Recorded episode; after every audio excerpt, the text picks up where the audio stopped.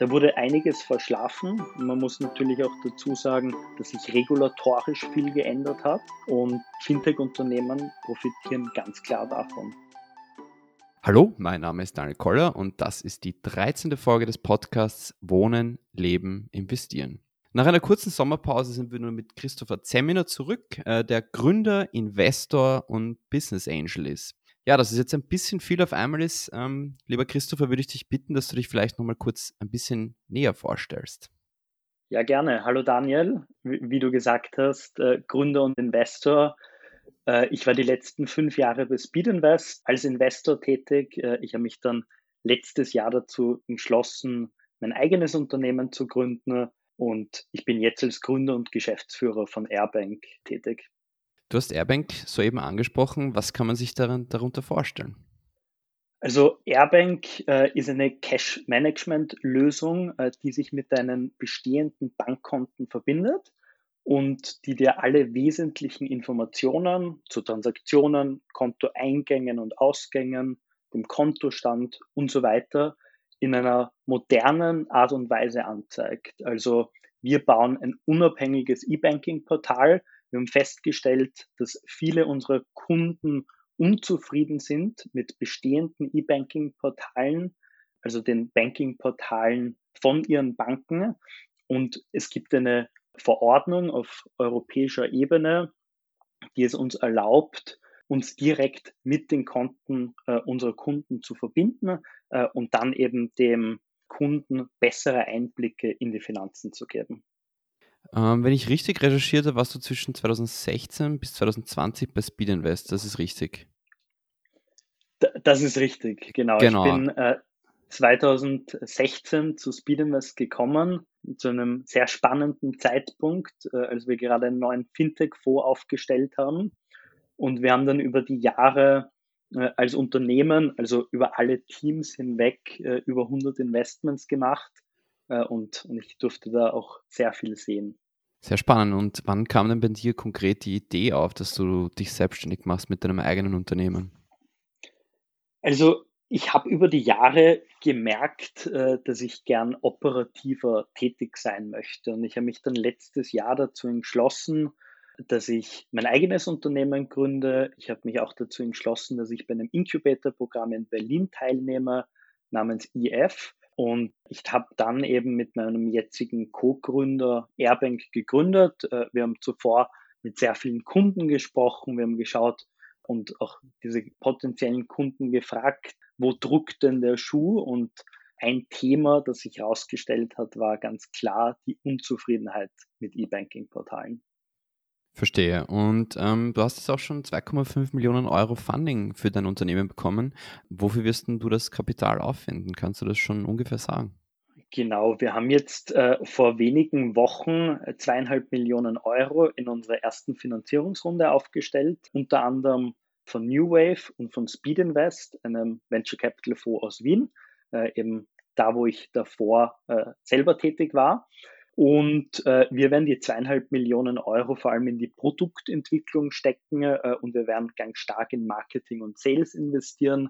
Äh, wir sind jetzt gerade dabei, unser Team aufzubauen. Inzwischen sind wir zwölf Leute und wir suchen noch ganz aktiv nach Unterstützung, vor allem eben in den Bereichen Marketing und Sales. Falls sich jemand angesprochen fühlt, äh, kann er oder sie sich gern auch bei mir direkt melden. Der offizielle Standard von ähm, deinem Unternehmen ist ja in Berlin. Wieso hat man nicht, also du selber bist ja, glaube ich, Wiener, ist das richtig?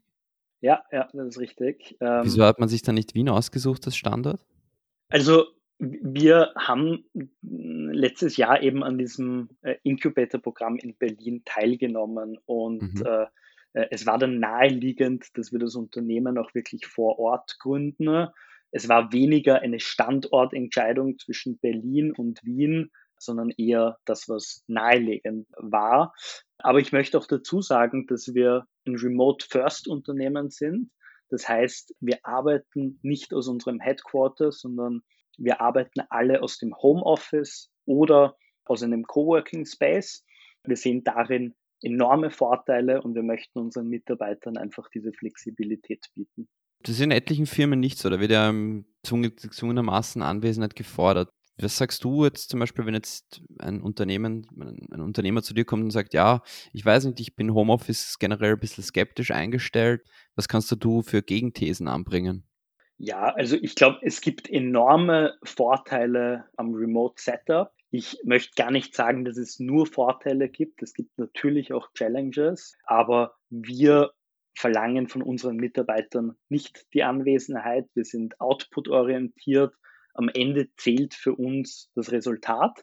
Und mir als Geschäftsführer, mir als Gründer ist es eigentlich egal, ob ein Mitarbeiter 30, 35 oder 55 Stunden arbeitet. Ausschlaggebend ist wirklich das Resultat und gibt dann natürlich ganz viele andere Faktoren, die damit einspielen. Ich glaube, wir könnten einen eigenen Podcast äh, zu dem Thema führen, aber das würde jetzt wahrscheinlich den Rahmen sprengen. Die Kaffeepausen mit den Kolleginnen und Kollegen, führt sie die eigentlich auch virtuell oder wie, wie macht sie das? Ja, wir kommunizieren natürlich sehr viel über mhm. digitale Tools, über Slack, über Videotelefonie, über Zoom. Wir treffen uns auch in regelmäßigen Abständen. Äh, wir machen ein Team-Offsite einmal im Quartal. Da holen mhm. wir das gesamte Team zusammen, treffen uns in einer Stadt und da wollen wir dann eben auch so die zwischenmenschlichen Kontakte pflegen und uns besser kennenlernen, vielleicht eine Woche zusammen aus einem Standort arbeiten. Und ich glaube, das ist auch wichtig. Das klingt schon sehr cool, ja. Bei Speed Invest und als Business Angel lag dein Fokus ja auf Fintechs. Jetzt bist du selber in diese Branche gegangen. Könnte man eigentlich angesichts der, kann man fast sagen, regelmäßigen Erfolgsmeldungen sagen, dass es eigentlich nicht besser laufen könnte momentan?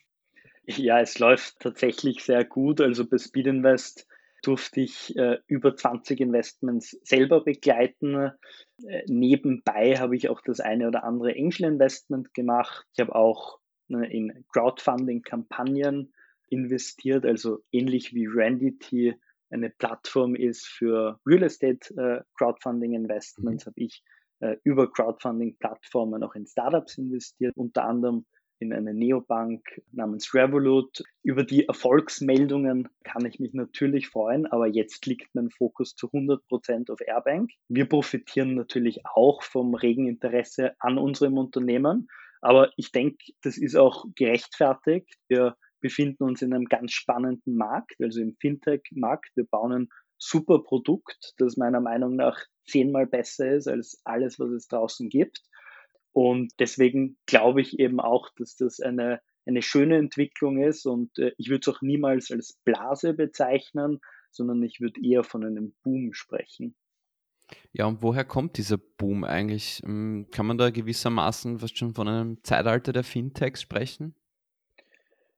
Ja, also ich glaube, der Boom kommt jedenfalls nicht aus dem Nichts. Äh, als Investor über die letzten fünf Jahre habe ich miterlebt, was da aufgebaut wurde. Äh, ganz tolle Unternehmen sind entstanden.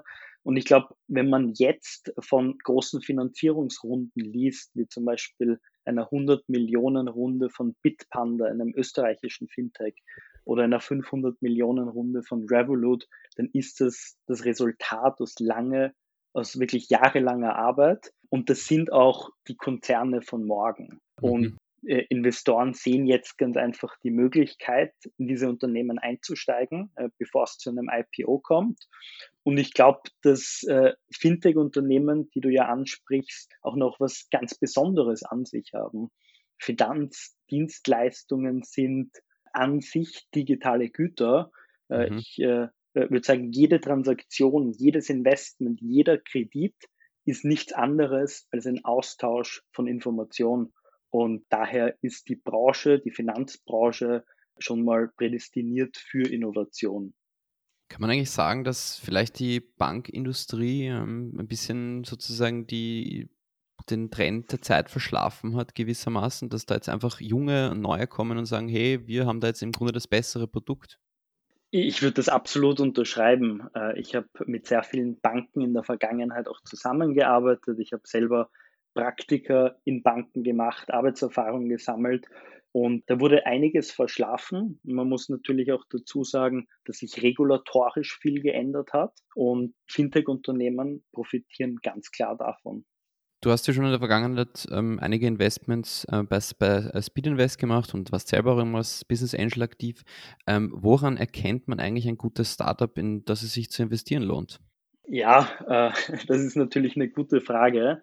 Ich glaube, es hängt ganz stark von der Unternehmensphase ab. Also in einer sehr frühen Phase, wenn es gerade erst um die Gründung geht, dann ist das Team natürlich ausschlaggebend. Da muss man auf ein gutes Team setzen in einer etwas späteren Phase, vielleicht in der Seed- und Series A-Phase, ist dann das Produkt ganz wichtig, dass da wirklich ein einzigartiges äh, Produkt gebaut wird, das viel besser ist als der Wettbewerb. Und dann in späteren Phasen ab Series B und C kommt es natürlich auf Finanzzahlen drauf an und, und auf KPIs. Du hast ja schon im Ausland auch Erfahrungen gesammelt. Was können wir jetzt zum Beispiel in Europa beziehungsweise in Österreich oder Deutschland von den Gründerinnen und Gründern in den USA lernen? Also ich glaube, ein ganz ein großer Unterschied zwischen Europa und den USA ist das Mindset und vor allem das Mindset in der Herangehensweise an Probleme. Äh, ich habe, wie gesagt, äh, auch im Ausland gearbeitet. Ich habe im Ausland studiert, in London und St. Gallen äh, habe dann einige Praktika auch in Singapur, in London gemacht, bin über, mit Speed Invest sehr viel herumgekommen, war auch einige Male in den USA und ich glaube, der, der große Unterschied ist, dass man in den USA zuerst einmal drüber nachdenkt, wie kann das Ziel erreicht werden, welche Möglichkeiten können wir eigentlich schaffen. Also ich würde das nennen Problemlösung ohne irgendwelcher Vorbehalte, während wir in Europa zuerst einmal drüber nachdenken und davon möchte ich mich auch gar nicht ausnehmen, zuerst einmal auch zu überlegen, was kann denn da eigentlich schiefgehen? Die erste Reaktion ist oft, oh mein Gott, was passiert denn mit dem Datenschutz beispielsweise? Und ich glaube, mhm. das sind alles Probleme, die gelöst werden können. Und in den USA gibt es da vielleicht eine größere Offenheit, solche Themen anzugehen. Ich habe auch, auch schon oft gelesen, dass die Fehlerkultur in den USA generell ein bisschen anders ist, dass man, wenn jetzt, kann ja auch vorkommen, dass ein Unternehmen scheitert und dort wird da im Grunde ein großes Learning draus gemacht und ich sage jetzt mal, in Österreich ist man, wenn man wirklich einmal ähm, seine Ziele verfehlt hat, ist man dann mehr oder weniger unten durch. Würdest du das auch so bestätigen oder? Ja, ich würde das grundsätzlich schon unterschreiben, wobei mhm. ich glaube, das ist ein Thema, das schon sehr oft thematisiert wurde und ich glaube, dass wir da in den letzten Jahren sehr viel dazugelernt haben. Ich glaube, die Fehlerkultur hat sich verbessert und das Verständnis ist, glaube ich, sehr viel größer geworden. Ja, mit Star City hast du ja bereits einen Exit erlebt. Wie findet man als Gründer bzw. als Gründerin eigentlich den richtigen Zeitpunkt dafür? Ja, du, du hast Star City angesprochen. Das war eines meiner äh, Crowdfunding-Investments, das ich vor ein paar Jahren getätigt habe.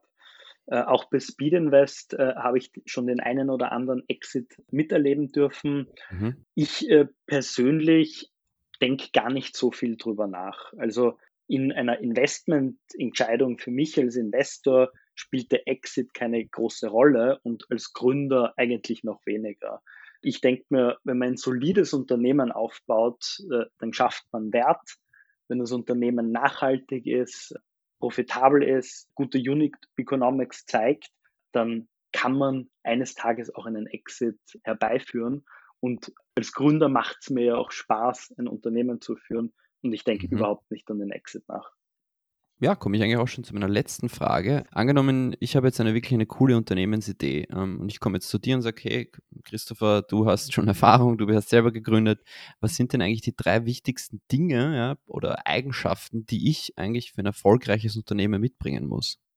Es gibt sicherlich viele Faktoren, aber wenn ich drei davon herausheben würde, würde ich auf jeden Fall sagen, Nummer eins, harte Arbeit. Man muss wirklich viel Arbeit ins Unternehmen stecken. Nummer zwei, Leidenschaft, etwas zu machen, das einem selber auch wirklich Spaß macht. Und Nummer drei, ich glaube, es gehört immer ein wenig Glück dazu. Das ist ein schöner, ein schöner Abschiedssatz. Dann, äh, ja, Christopher, dann sage ich vielen herzlichen Dank äh, für das Gespräch. Sollte man Interesse an deiner Firma haben, ihr habt ja auch einen recht schönen Webauftritt, habe ich gesehen. Du bist auch auf Twitter aktiv. Ähm, vielleicht findet sich auch der eine oder andere Person, der bei euch im Team arbeiten möchte. Ich sage ganz herzlich für das Gespräch äh, für das Gespräch und äh, ja, wünsche weiterhin viel Erfolg und äh, hoffe, dass man in nächster Zeit mal wieder von euch lesen wird. Vielen Dank, hat mich gefreut.